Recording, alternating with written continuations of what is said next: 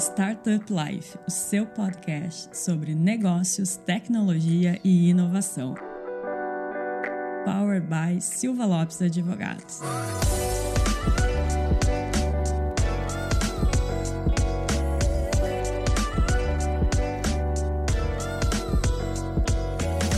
Pessoal, eu sou a Cristiane Serra e está começando mais um episódio do Startup Life. E hoje a gente vai falar sobre empreendedorismo feminino. Recentemente, no dia 19 de novembro, foi celebrado o Dia Mundial do Empreendedorismo Feminino. E a gente então nesse episódio vai trazer um apanhado, a gente vai discutir sobre o cenário atual do empreendedorismo feminino, sobretudo no ecossistema de tecnologia e inovação. Mas antes de eu apresentar a nossa convidada de hoje, queria trazer uns dados aqui que são importantes para a nossa conversa. No Brasil, cerca de 48% dos empreendedores são mulheres, mas dentro do ecossistema de tecnologia e inovação ainda existe uma discrepância muito grande. 20% dos profissionais de empresa de tecnologia são mulheres e apenas 16% são fundadores de startups e empresas de base tecnológica. Esses dados foram apurados pela Associação Brasileira de Startups e pela We Impact. Então é sobre esse tema, sobre esse cenário que a gente vai conversar hoje com a Vanise, fundadora e sócia da Lady Bank. Vanise, seja muito bem-vinda. Olá, Cris. Olá, pessoal. Muito obrigada pelo convite. É uma honra estar aqui com vocês e poder trazer esse tema tão relevante da atualidade, né? Que é o empreendedorismo feminino e o empreendedorismo conectado com as empresas de tecnologia, startups. E eu fico feliz com o convite e com o debate que a gente vai travar hoje, viu, Cris? Obrigada.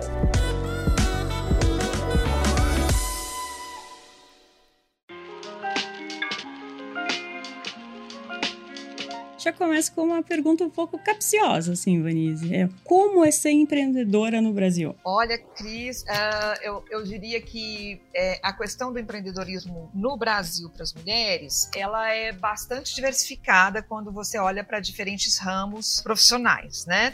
Então, é, ser empreendedora na área de tecnologia é uma história, ser empreendedora, microempreendedora para o varejo, é, seja para o comércio, é uma outra realidade.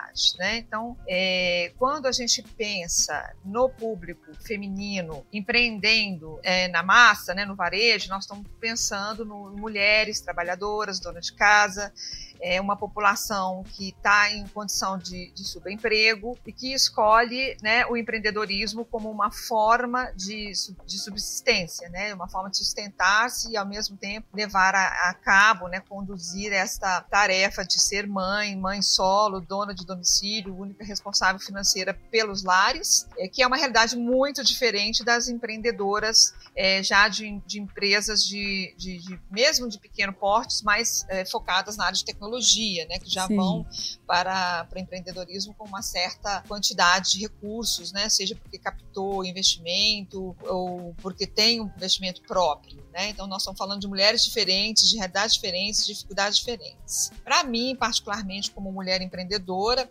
é, houveram assim bastante desafios, com certeza, né? Porque primeiramente porque eu não sou uma profissional formada no, no vamos dizer assim, no seio é, da tecnologia. Eu sou psicóloga de formação com Sim. uma especialização em gênero na Alemanha e com doutorado em engenharia na Poli USP, misturando aí habilidades diferentes, né? Com uma trajetória bastante distinta das mulheres da área de tecnologia que já tem uma tradição de estar aí no, no no nicho das, da, da, tecnologia ou no nicho das finanças, no caso das fintechs, né? Então, para mim, os desafios foram muito com relação ao reconhecimento, a validação da minha qualificação, da minha qualidade como pesquisadora, como pessoa formada é, numa área de ciências humanas, né? Com a minha habilidade, a minha capacidade de estar gerindo uma empresa de tecnologia com essa formação, né? É, polivalente, mas não especializada exatamente na área de finanças. Houve dificuldades aí relacionadas com essa essa questão da idade, né, com o etarismo, porque eu sou uma mulher de 54 anos, mãe de quatro filhos, né, então Sim. as pessoas me,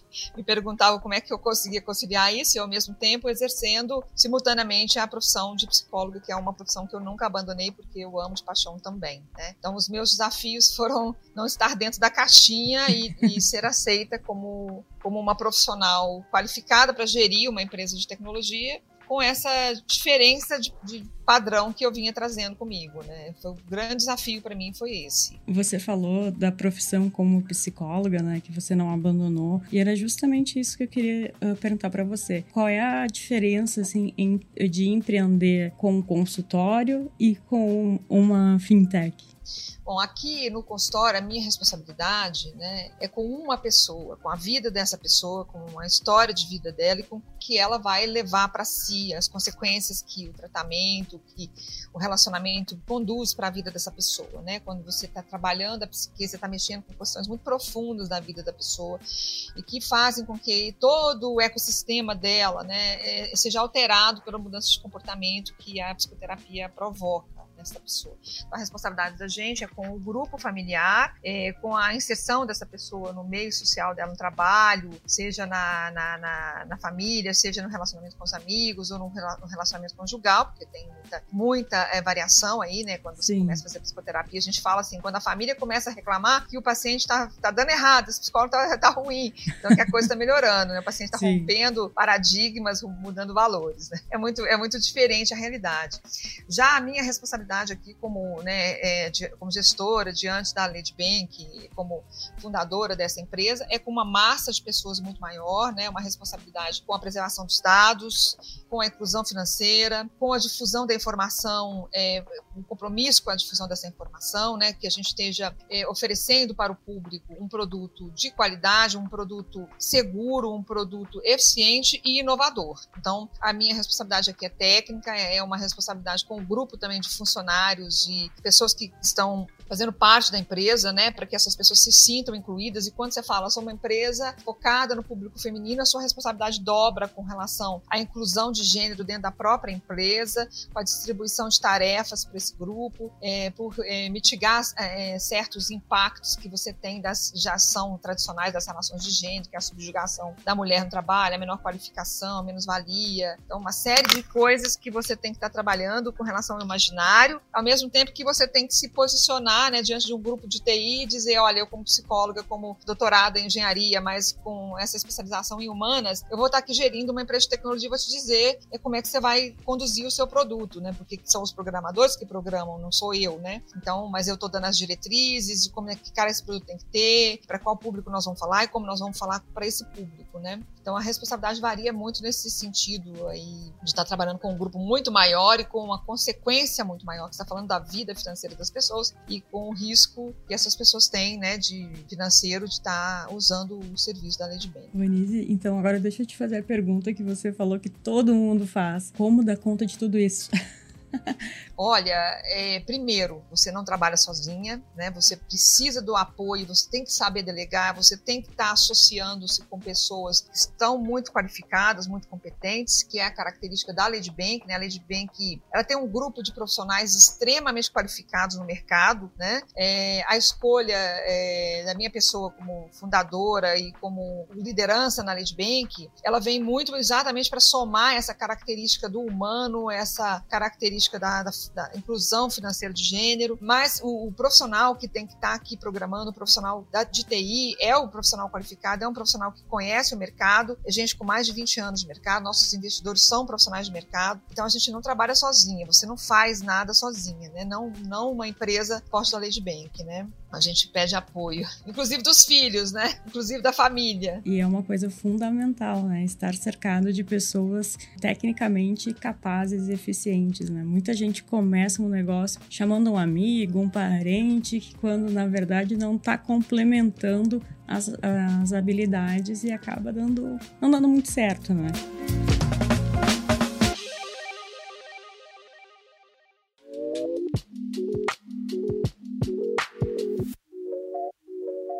Vanessa, na sua primeira resposta, você falou sobre os dois tipos de empreendedorismo que a gente tem no Brasil, e daí não só falando de mulheres, o empreendedorismo por necessidade, ele é, é um índice altíssimo no Brasil, né? Então, e dentro dele, com certeza, o maior número são mulheres. Então eu queria que tu contasse, e no teu caso, com a Lady Bank, foi um, um não foi por necessidade, né? Pelo que tu tá me contando, porque você já tinha uma carreira consolidada, como psicóloga foi realmente porque queria empreender, queria entrar nesse setor de tecnologia e inovação, queria entrar nesse, na, nessa área de, de fintechs.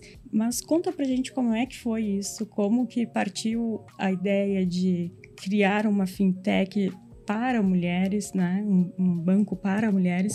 E conta um pouquinho mais da Lady Bank para quem ainda não conhece. Olha só, Cris, assim, em 2000 eu fiz parte da formação da primeira Universidade de Estudos de Gênero na Alemanha, a Internationale Frauen Universität, né, que tomou lugar ali em Hannover junto com a Expo 2000. E era um grupo de 900 mulheres do mundo todo, 140 países que veio para esse projeto financiado pelo Ministério do Trabalho alemão para poder desenvolver essa universidade. E ali a gente trouxe uma, uma discussão por temas, né, onde a gente eh, trabalhava em várias linhas, né, eh, desenvolvimento das cidades, urbanismo, fornecimento de água, sustentabilidade, o trabalho. E eu estava dentro dessa linha do trabalho, trabalho feminino. Eu já comecei na linha de pesquisa com o trabalho feminino desde a graduação, né, porque eu iniciei minha carreira como trabalhando no Sindicato de Trabalhadores de Telecomunicações de Minas Gerais ali, então ali eu me interessei pela questão de gênero, porque haviam questões importantes diferenças no trabalho que faziam que mais mulheres adoecessem do que homens, e isso me chamou a atenção. E a partir dali eu comecei a me conectar com o estudo de, da relação gênero e trabalho e tecnologia, né? Inclusive porque assim, naquela época as lesões por esforços repetitivos aconteciam, ninguém conseguia explicar por que só as mulheres adoeciam fazendo as mesmas coisas que os homens faziam nas telecomunicações, né? Com o mesmo uhum. processo de trabalho, inclusive tão estrito senso a ponto de, de ter um, um, script né, que durava 29 segundos e ninguém conseguia entender porque havia um índice de quase 80% de adoecimento em mulheres contra 20% de adoecimento em homens naquela empresa. Né? E isso me fez me interessar por essa conexão entre tecnologia, gênero e trabalho. Desenvolvi aí a minha dissertação de mestrado e a partir daí eu não parei mais de pesquisar a questão de gênero conectada com o eixo trabalho e tecnologia. Né? Então, durante o meu doutorado, quando eu retorno do Brasil para a Alemanha, eu começo a pesquisar a função, uma função segregada por gênero masculino, que é a função de analista financeiro é, em instituições bancárias do Brasil, bancos de grande porte. E eu começo a perceber que havia ali uma segregação importante de gênero, onde ah, basicamente só haviam homens exercendo aquela profissão, e isso me chamou muita atenção, e isso virou o meu olhar para a questão das finanças também. Eu comecei a, a per me perguntar por que é, só homens exerciam essa profissão, né? Isso me chamou atenção para a questão do conhecimento, da formação em finanças, da especialização em matemática, para formação em, em, em, profissões de STEM, né, de, de, ciência, tecnologia e matemática, como que isso estava ah, veiculando no Brasil e fazendo com que essa profissão, que era uma das mais valorizadas, tivessem acesso apenas de homens, e isso fez eu pensar na questão das finanças é, revertendo para a população, né, como que Sim. isso, é, é, essa falta de acesso, essa falta de proximidade, a, falsa, a inexistência de mulheres investindo na bolsa, fazia com que não, é, é, ou isso era uma consequência, ou isso era uma causa para essa falta de contato das mulheres com a sua própria questão financeira.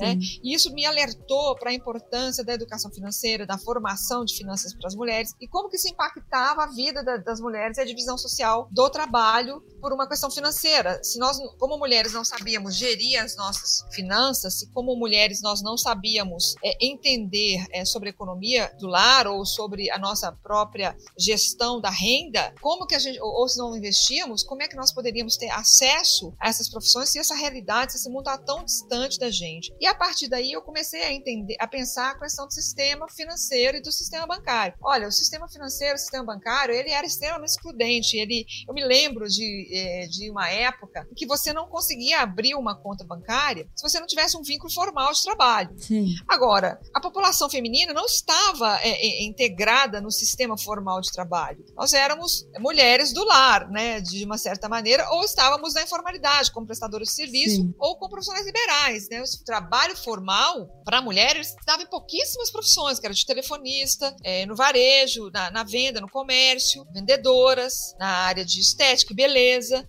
Então, as profissões técnicas, tecnológicas, praticamente não existiam mulheres. Então, antes de ser psicóloga, eu estudei química me formei em química e, e exercia a profissão. Que é outra área que tem pouca também, né? É, e, eu, e foi uma profissão que eu deixei porque era uma profissão extremamente segregada por homens e uma, eu me lembro de ter procurado emprego uma vez e, e, a pessoa ter me dito assim, olha, você é a pessoa mais qualificada que chegou aqui, o melhor currículo, nunca vi um currículo tão bom, mas infelizmente não vou te contratar porque você tem que cruzar um, uma, um, um terreno aqui à noite, num horário de turno, e você não tem segurança para trabalhar nessa empresa.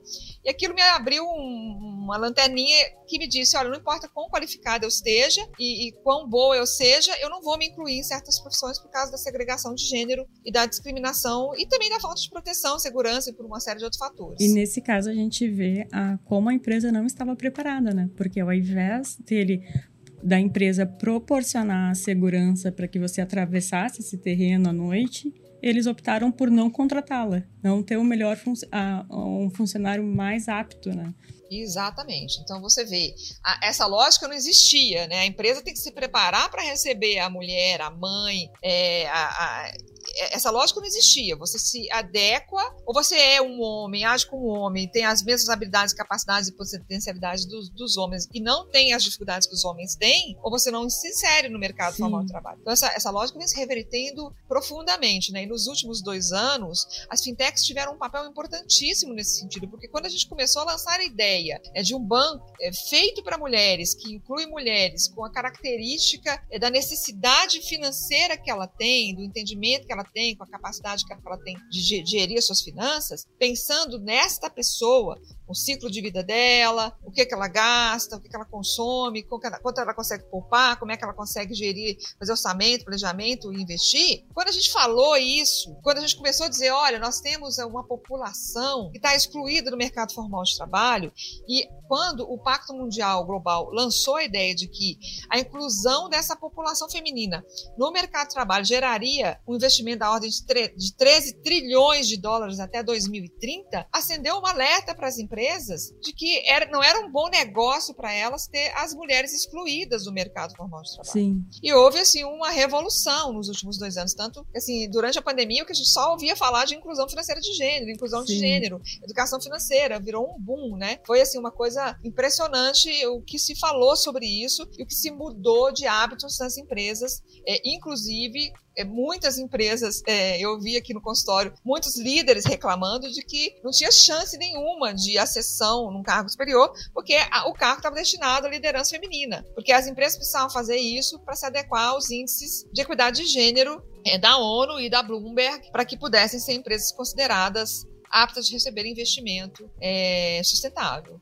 Né? Então, assim, o mundo girou, o mundo deu um salto de 360 graus. Agora, até onde essa mudança refletiu e reverteu é, em benefícios para nós mulheres? Isso é uma pergunta que ainda está no ar aí para a gente fazer. É né? que tem muita empresa que, embora tenha aberto essas vagas, né, para para mulheres, para pessoas negras, para pessoas trans, pessoas acima de 50 anos, pessoas com alguma deficiência uh, auditiva, visual, enfim, os PCDs, muita empresa só colocou esse pessoal para dentro, né? Não realmente teve uma inclusão não faz não não proporcionou um ambiente onde a pessoa realmente se sinta incluída e à vontade. É muito aquela coisa de para para, para promover a empresa, né? E quando a gente olha dentro é um pouco diferente. E daí, para quem está nos ouvindo ou nos assistindo, nós temos um episódio sobre diversidade, que a gente fala bastante disso, da questão da inclusão. E então, a, após ouvir esse episódio que a gente está aqui gravando, dá uma olhadinha, dá uma uma roladinha ali na, na página do Spotify ou do seu agregador de preferência e ouça também esse episódio que é muito rico.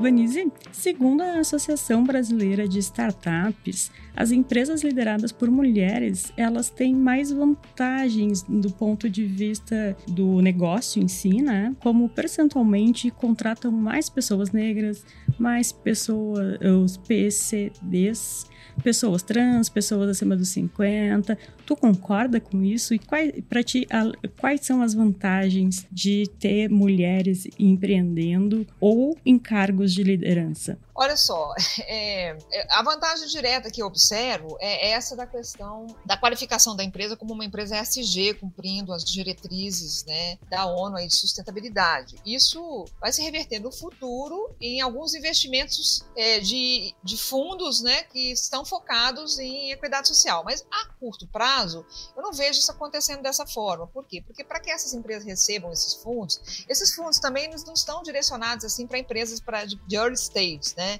Eles são mais direcionados a empresas de middle stage, empresas maiores, empresas estruturadas, com um número de clientela é mais representativo. Então, o que a gente vê é, é que assim, isso é uma tendência e o mundo vai desmistificando a questão das diferenças de gênero, ele vai entendendo que tem habilidades que as mulheres têm pela própria divisão social do trabalho, pela própria divisão sexual do trabalho, as mulheres têm características que podem ser aproveitadas pelas empresas. Eu acho que as empresas é que estão percebendo isso. Uhum. Né? Então, essa habilidade socioemocional, que a gente chama de inteligência emocional, essa capacidade de resiliência, a capacidade de gestão de conflito, ela, tem, ela começa a ser muito valorizada no mundo moderno, né? É, por quê? Porque, assim, as mídias é, sociais estão deixando muito claro que não tem espaço para grandes conflitos e esses conflitos precisam ser rapidamente mitigados, porque a difusão da informação é tão rápida que um conflito, um problema interno numa empresa joga uma empresa no chão Sim. em termos da visão que ela vai, é, é que ela vai ter pela população geral, né? Do serviço que ela está prestando, da confiabilidade do serviço e do produto que ela está oferecendo. Então, assim, você ter mulheres nessa gestão ajuda muito nesse sentido, mas as mulheres são muito eficientes também, né? Uma mulher chegar num cargo de gestão, ela já matou umas onças no caminho. Então, você tem que Sim. entender que, primeiro, ela tem uma qualificação muito formal, muitas vezes até maior do que os homens, porque para chegar lá e para competir, ela teve que fazer mais, com certeza. Ela é mais capaz de, de, de enfrentar adversidades, especialmente se tiver filho, uma mulher líder, né, com muitos filhos, ou com filho, ou com um filho que seja, enfrentou desafios é, que muitas vezes não foram enfrentados pelos homens. Então, assim, não é porque ela é mulher, mas porque ela enfrentou esses desafios que tornou ela uma pessoa bastante forte, capaz de lutar muito, ter bastante resiliência, né? Então, nesse sentido, tem uma vantagem, mas vai chegar uma hora que as mulheres vão dizer assim: peraí, você não pode pedir mais de mim como líder do que você pede de um homem como líder. Então, as próprias mulheres vão questionar esse uso dessas habilidades. Isso tende a normatizar, né? É, e as mulheres dizem: não, peraí, como líder, você não pode querer que eu trabalhe mais, que eu seja mais forte, que eu suporte mais. Mas as mulheres, por enquanto, estão fazendo isso. Né? Uhum. Né? Inclusive na hora que elas têm que enfrentar é, é, é, aí a competição pelos investimentos. Sim. Por quê? Porque é, aí é um ponto que não é uma vantagem ter mulheres na liderança. Essa até era a minha próxima pergunta. a questão do investimento, se é realmente um desafio maior para as mulheres, porque que a gente tem, assim, né, de alguns estudos, algumas notícias publicadas, é que investidores tendem a escolher empresas que sejam lideradas por homens, né? Isso realmente acontece, Vanessa? Sim, isso acontece. As mulheres, as empresas fundadas e lideradas por mulheres, especialmente as fundadas por mulheres, dirigidas por mulheres, elas recebem um quarto do investimento que, os, que as empresas masculinas recebem. E isso tem um fundamento lógico também, né? Assim, não é uma coisa é, discriminatória propriamente dita, mas a discriminação está conectada. A, a discriminação, ela não dissocia das pessoas. Elas são sempre objetivas, mas ela não dissocia. Então, veja bem, o investidor, quando ele vem, ele quer saber quem é essa pessoa que vai gerir essa empresa que eu vou investir nela. Então, veja o meu caso, né? Eu sou uma pessoa que eu era uma, eu era uma profissional que não estava no mercado financeiro e estou gerindo uma empresa de finanças. Então, o investidor ele vai chegar aqui, ele vai falar assim: mas peraí, essa pessoa, qual a tradição dessa pessoa no mercado financeiro? É, o que ela entende de mercado financeiro? Por que eu colocaria meu dinheiro investido? O meu dinheiro nessa empresa. Então eu tenho que mostrar com muito mais forças e veemência que o produto que eu estou trazendo é um produto muito qualificado tecnologicamente, que a empresa ela tem o aporte de outras pessoas que têm essa experiência de mercado, para que esse investidor invista em mim. E eu tenho esse grupo, eu estou conectada a esse grupo. Mas e as, as mulheres que saem do nada, que criam uma empresa, que não tem essa tradição de mercado? Como é que essas pessoas vão receber esse capital financeiro? O que o investidor tem um monte de empresas, um mar de startups aí é, pedindo investimento. Né? Para você ter uma ideia, em 2020 veio como aporte de investimento cerca de 9 bilhões de, de dólares para o Brasil. Desses 9 bilhões, 6 bilhões foram investidos nos unicórnios, Sim. as grandes empresas de tecnologia que já tinham tradição. Então, se o cara pode escolher investir numa empresa que já está lá, que já tem tradição, que já, tá, que já tem cliente, por que, que ele vai investir numa empresa pequena de early stage? Né? Então, ele, ele é menos seguro, para ele é um capital de risco muito maior que ele, tem, que ele tem que aportar. Então, essa é a grande questão. Mas tem também a questão da confiança, na capacidade, na competência da profissional, ela sendo mulher, porque ela tem filho, ela, ela pode sair do mercado, ela não tem essa, essa dureza, né? Então, assim, eu participei de de uma formação aí de um banco grande, é, é onde que se discutia que a gente, como mulher, não, não deveria aceitar o comportamento de investidores agressivos, que muitas vezes nos, até nos atacam. Então, tem muitos desafios aí em relação a questão da mulher investidora, tanto na relação com os homens investidores, existem poucas mulheres, poucas empresas que são é, financiadoras, né, que são investidoras mulheres investindo mulheres. Então, essa é a grande dificuldade. Com certeza, ainda é um caminho longo a ser trilhado, né? E você falou sobre essa. que há nessa capacitação que você participou, de que eles falaram que recomendaram, né, que não que não se deve aceitar essa, e quebrar essa imagem uh, de de certa maneira as pessoas acham de ser mais inseguro investir em mulheres. Como que a gente quebra isso? Como é que a gente faz? Porque também é um momento delicado, né? Porque por um lado a gente pensa eu vou, eu vou ceder, vou fazer isso que o investidor tá, tá falando, não vou quebrar essa imagem, ou eu vou lutar para quebrar essa imagem e talvez perder esse investimento. Ó, Cris, a gente está falando de transformação, né? Quando a, gente, quando a gente pensa em transformação sociológica, a gente pensa pelo menos 50 anos da situação estar ocorrendo para que a gente possa observar uma transformação social significativa. Então, esse é um ponto de vista dos sociólogos, é este, né? Então, uhum. nós estamos falando de mudar uma tradição, né? A tradição de investir em homens para investir em empresas lideradas por mulheres. Então, quanto mais empresas lideradas por mulheres surgem, mais é, isso vai é, mudando, né? Mas qual é a realidade hoje, né? A falta de aporte, a dificuldade de apoio, faz com que muitas empresas de mulheres se fechem até o terceiro ano. Sim. Então, isso não sei se fala a favor da qualificação das mulheres, da qualidade que nós estamos oferecendo, né? É, mas precisamos fazer essa leitura, porque a falta investimento, falta apoio, falta para nós, a, a, até o financiamento não chega da, forma, da mesma forma que chega para o homem, né? Ele chega, ele, o aporte é menor, para devolver o dinheiro é menor, a taxa de juros que a gente paga, por exemplo, quando a gente pega num sistema sistema financeiro é maior, né? A avaliação de risco para nós é maior, né?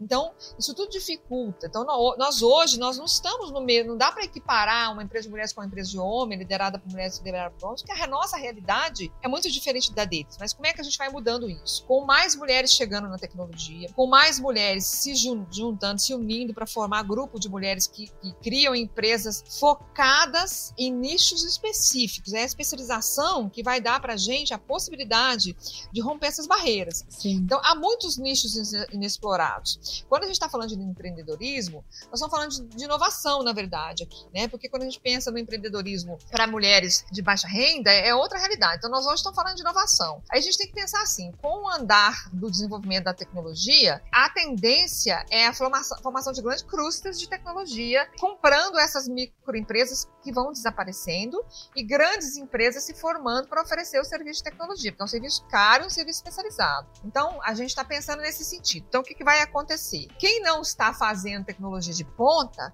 vai ter que ser criativo e procurar aí nichos onde vai desenvolver produtos e serviços que ainda não existem no mercado. E é aí uhum. que eu vejo a gente levando vantagem. Porque a mulher é extremamente criativa. A Sim. mulher tem uma experiência diferente do homem, ela conhece a realidade do interior das casas e das famílias, que é pouco conhecida pelos homens, na verdade, porque eles estão fora trabalhando trabalhando é, e, e, não tem uma experiência tão ampla. Assim, hoje nós não temos um divisor de águas tão claros como antigamente, como na minha época, né, de 20 anos atrás, mas isso ainda acontece e ainda é uma realidade. Então, as mulheres estão criando serviços especializados para mulheres, como aplicativos de saúde, de gestão de, de saúde feminina, né? Então, é aí que a gente vai começar a desenvolver a nossa habilidade. Nós temos que nos desenvolver como empreendedores. Não tem ainda, existem poucos cursos de formação empreendedora empreendedorismo. Então, hoje nós temos aí um mestrado desenvolvido pela Escola de Economia e Administração da USP, o mestrado em empreendedorismo. Nós começamos a ver alguns cursos de graduação em empreendedorismo. Nós temos algumas empresas como Sebrae, Senai, Senac, é, se especializando na formação de empreendedorismo. Sim. Nós temos grupos no terceiro setor, como a Rede Mulheres Empreendedoras, Sim. formando mulheres empreendedoras. E isso precisa ainda crescer para que a gente possa fazer a diferença realmente e ter uma competição para par com os homens que ela ainda não acontece. Estamos botando o pezinho aí no, no, no, mundo masculino, vamos dizer assim, tá bom? E vamos manter a, a, a, expectativa, a esperança de que vai acontecer, né? mais cedo ou mais, mais tarde vai. E é importante falar sobre isso também, né? Não só tá ali cada uma batalhando sozinha, e sim ter espaços para falar sobre isso também, né? Então, por isso que aqui no, no Startup Life a gente sempre busca trazer mulheres empreendedoras ou, uh, ou que estão em posições de liderança para mostrar também, né, a capacidade das mulheres, não só nessas datas comemorativas, como o Dia do Empreendedorismo Feminino ou como o Dia da Mulher, a gente sempre busca nos episódios trazer mulheres também para mostrar esse lado.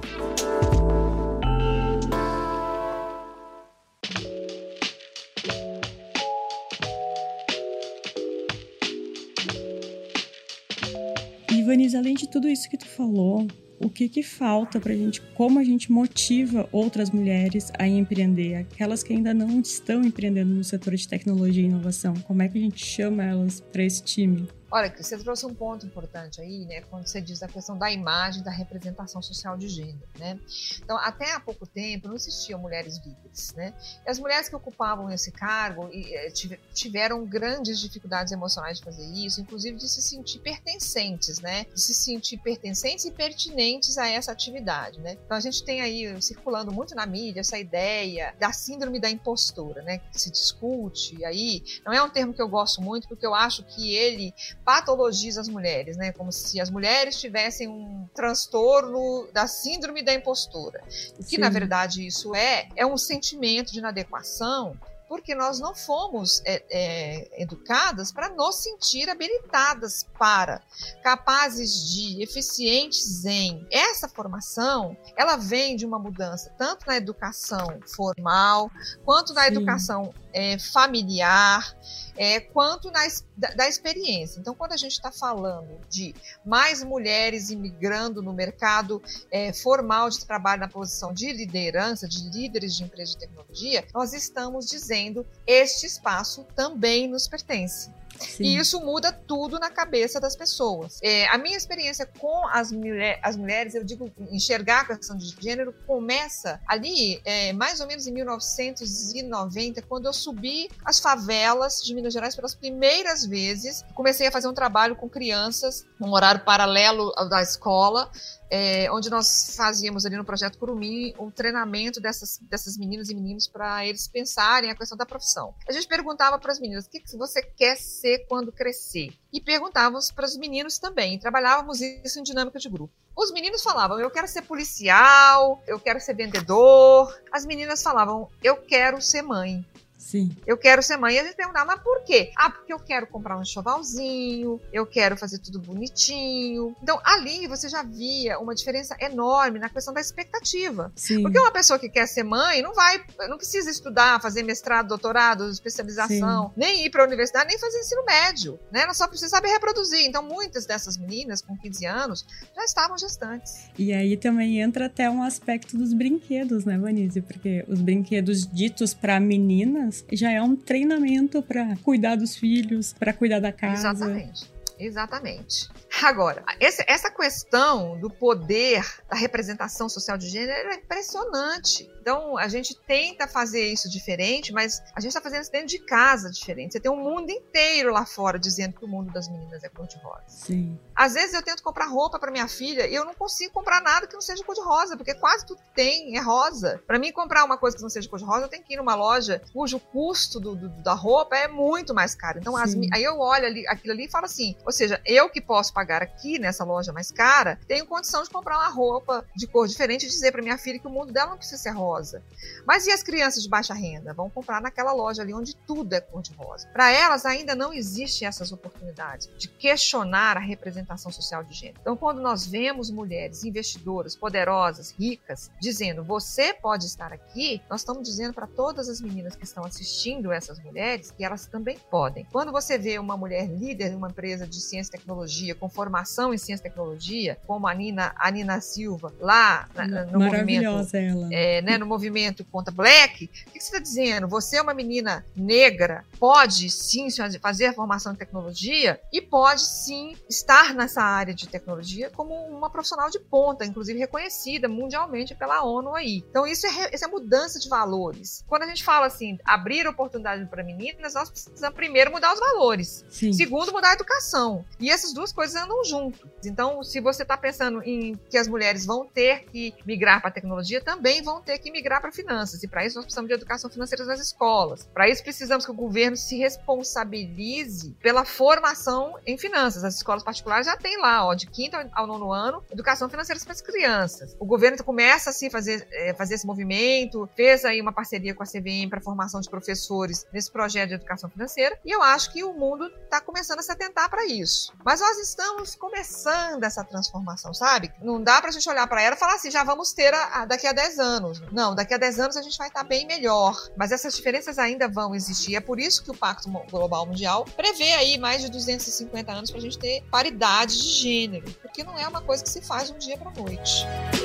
Falando de futuro, então, Vanise, tu já deu uma pincelada aqui, mas o que, que a gente pode esperar para o futuro do empreendedorismo feminino? Olha, aí voltamos de novo para aquela questão da divisão do empreendedorismo, né? O empreendedorismo de massa, o empreendedorismo das mulheres é, que estão aí buscando é, as atividades é, autônomas como uma forma de subsistência e sobrevivência. Falamos do empreendedorismo na área de tecnologia, né? Com, com mulheres já com formação mais avançada tomando esse lugar na tecnologia também, né? Sim. Então, o que, que a gente vai esperar? O que eu acho que vai acontecer? Nós vamos ter um crescimento das mulheres nos cursos de TI, buscando essa inserção nesses clusters, buscando empreender com é, serviços especializados para nicho. Nós vamos ter aí uma massa maior, cada vez maior de mulheres empreendedoras, que a TI vai, a, a tecnologia vai tirar muitos empregos formais e substituir. Então, vamos ter mais mulheres migrando, e as mulheres são as primeiras que perdem o emprego. Fica aí o exemplo da pandemia, né? Sim. As mulheres, 65% dos empreendedores eram mulheres, porque teve um crescimento de quase 15% da massa feminina que ficou desempregada.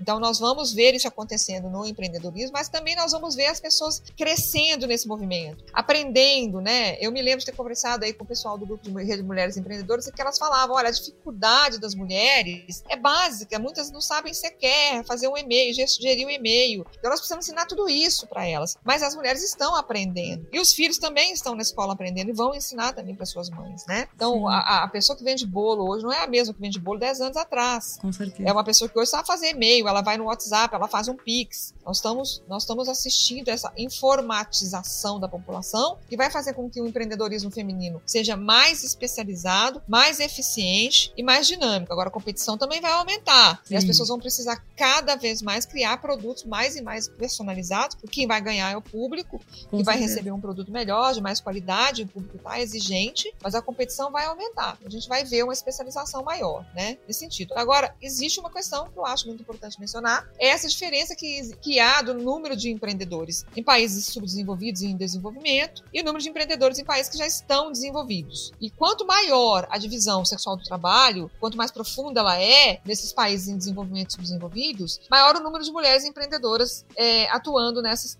nesses países do que nos países desenvolvidos, onde você tem um número muito menor de, de, empre, de empreendedores, até porque você tem mais empregos formais. advice. Né? Então, menos empregos formais, mais empreendedoras. É, ao mesmo tempo, quanto maior a divisão sexual do trabalho, mais profunda a divisão sexual do trabalho, mais empreendedoras. Porque o que, que acontece? Empurra-se as mulheres para o mercado informal de trabalho. Sim. Então, quando a gente está falando de empreendedorismo, eu acho que a gente tem que parar de olhar para isso com um olhar tão romântico, porque o empreendedorismo no Brasil ele é uma forma de mitigar a fome das famílias, né? da, especialmente das mulheres donas de domicílio, que Sim. são a, a maioria é, das pessoas nos lares. E uma realidade muito diferente das mulheres que estão liderando empresas de tecnologia no Brasil. Então a gente tem que ter essa consciência social de não é, olhar para o empreendedorismo como se fosse a melhor solução do mundo, não nesse momento da realidade do Brasil.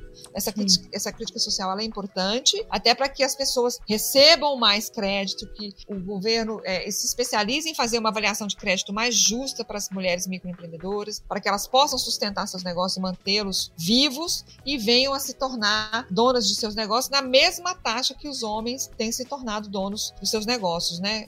50% mais de homens se tornam donos dos seus negócios, enquanto as mulheres tendem a fechar os seus negócios em até três anos, por questões, seja de ter cuidado dos filhos, seja porque voltaram ao mercado formal de trabalho, porque não conseguem Sim. fazer a gestão financeira ou a gestão empresarial do seu negócio. Então, são coisas importantes de se pensar. Educação para as mulheres, mais crédito, crédito mais barato e, e com um financiamento melhor para as mulheres poderem se sustentar aí nessa posição de microempreendedoras e empreendedoras. Com certeza. Ivanice, para a gente se encaminhar aqui para o final, a nossa última pergunta é um pouco mais leve. a gente já começou com uma capciosa, né? Nossa, a nossa conversa foi tocando em feridas, pontos importantes. Essa crítica social que tu trouxe também é extremamente relevante. Queria te agradecer já antecipadamente por ela. E uh, então a nossa última pergunta, para deixar um pouquinho mais leve aqui, o, no, o nosso final é: quais são as mulheres que te inspiram? Olha, na verdade eu, eu, gosto muito de muitas figuras que estão hoje na liderança das fintechs, né? A Ingrid Bar, a Nina Silva. Algumas lideranças femininas estão tomando lugar importante aí nessas posições dessas empresas, mas especialmente eu me inspiro nas mulheres fortes que foram o sustentáculo dessa geração, as nossas avós e as nossas mães. Porque essas pessoas, elas enfrentaram desafios lembrando que a gente não tinha nem máquina de lavar, Sim. que eu hoje não consigo entender como elas conseguiram. Então elas me inspiram muito nesse sentido, né? É, da força, da vitalidade, da superação dos desafios, dos conflitos, né? Mas eu admiro muito essa, essa, esse grupo jovem, como a Ingrid e a Nina Silva, que estão chegando aí e que não se enxergam de forma diferente dos homens. Né? Elas são muito diferentes de mim, né? Que sou de uma, de uma geração diferenciada da delas. Elas vêm com uma fome, com um desejo de crescimento, de se enxergar como pertencente, né? De não se diferenciar dos homens, que é admirável, que eu acho que é um modelo que as meninas devem olhar para, devem seguir, sabe? Se inspirar nessas pessoas ajuda a você entender que há lugares onde você pode ir como mulher, que não não estão é, necessariamente fechadas para você, né? que você só precisa encontrar os caminhos mais acertados para chegar lá. E outras pessoas também, como a Mariana da Poupei, é uma Sim. menina nova, ela competiu comigo ali na embaixada de Berlim pela aceleração para a Alemanha, né? Mas uma pessoa admirável, uma menina com, com uma cabeça boa, é, super bem conectada, com bastante conhecimento, assim, com um perfil dinâmico, admirável. Então, assim, eu, eu acho que todas as mulheres são admiráveis, sabe? Inclusive, é, as mulheres que estão aí na à frente dos programas de podcast, como você, Cris, que tem levado a voz feminina a outras mulheres, a gente não pode deixar de dizer, mencionar vocês. Vocês têm tido um papel importantíssimo na formação e na educação direta, nem indireta, direta dessas pessoas. Não é uma educação formal, mas vocês estão levando informação, vocês têm uma responsabilidade muito grande nesse sentido de levar a informação correta, porque as pessoas estão ouvindo e tomando é, é, a palavra de vocês, né? Vocês são liderança nas mídias sociais, então essas figuras de mídia também hoje são muito importantes, não podemos esquecer dessas pessoas. Elas têm criado tendência e têm a capacidade de conduzir pessoas para o futuro. Nós não podemos esquecer o lugar da mulher, não é aqui, não é ali, o lugar da mulher. E esse, esse termo fui eu que cunhei, Cris, porque quando me disseram assim, lugar, começavam a dizer para mim assim, lugar de mulher é na bolsa de valores. Eu falei assim, não, gente, pelo amor de Deus, não vamos estigmatizar as mulheres de novo novo, Sim. né? O lugar das mulheres não é tomando o lugar dos homens, ocupando o lugar dos homens. O lugar das mulheres é onde elas quiserem, em qualquer lugar. Se a mulher quer ser mãe, dona de casa, ela é super bem-vinda. Se quer ser dona de empresa, presidente de banco, é super bem-vinda, né? Se quer ser uma podcaster, é super bem-vinda. O lugar da mulher é a sociedade inteira. É, é esse lugar que é o nosso lugar é onde a gente quiser. Então eu deixo essa mensagem para aquelas que querem empreender, né? O futuro é importante para vocês.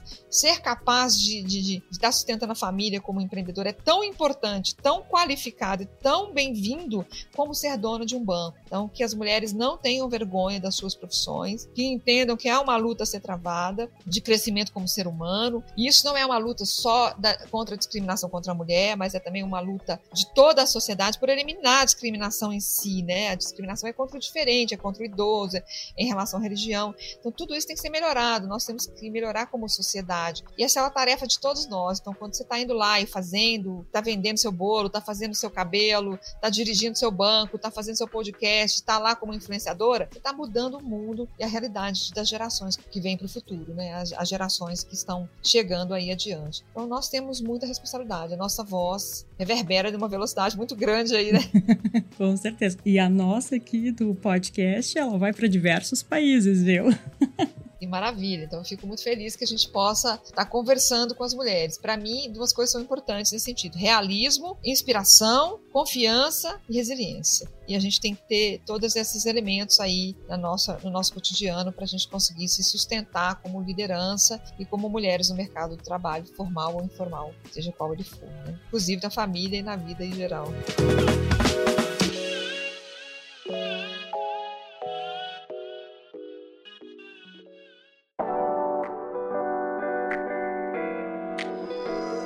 Vanise, muito obrigada pela tua participação. Tenho certeza que os nossos ouvintes adoraram, vão adorar ouvir essa nossa conversa, porque realmente ela foi, ela é muito necessária, né? A gente trouxe aqui vários aspectos do empreendedorismo feminino, sobretudo no ecossistema de tecnologia e inovação, mas também essa tua mensagem final trouxe mais ainda mais incentivo, com certeza, e para que a gente continue lutando, que a gente continue trazendo mais mulheres para o ecossistema, reforçar que a mulher ela pode estar onde ela quiser, que esse é o lugar dela. Te confesso que fiquei até um pouco emocionada agora no final.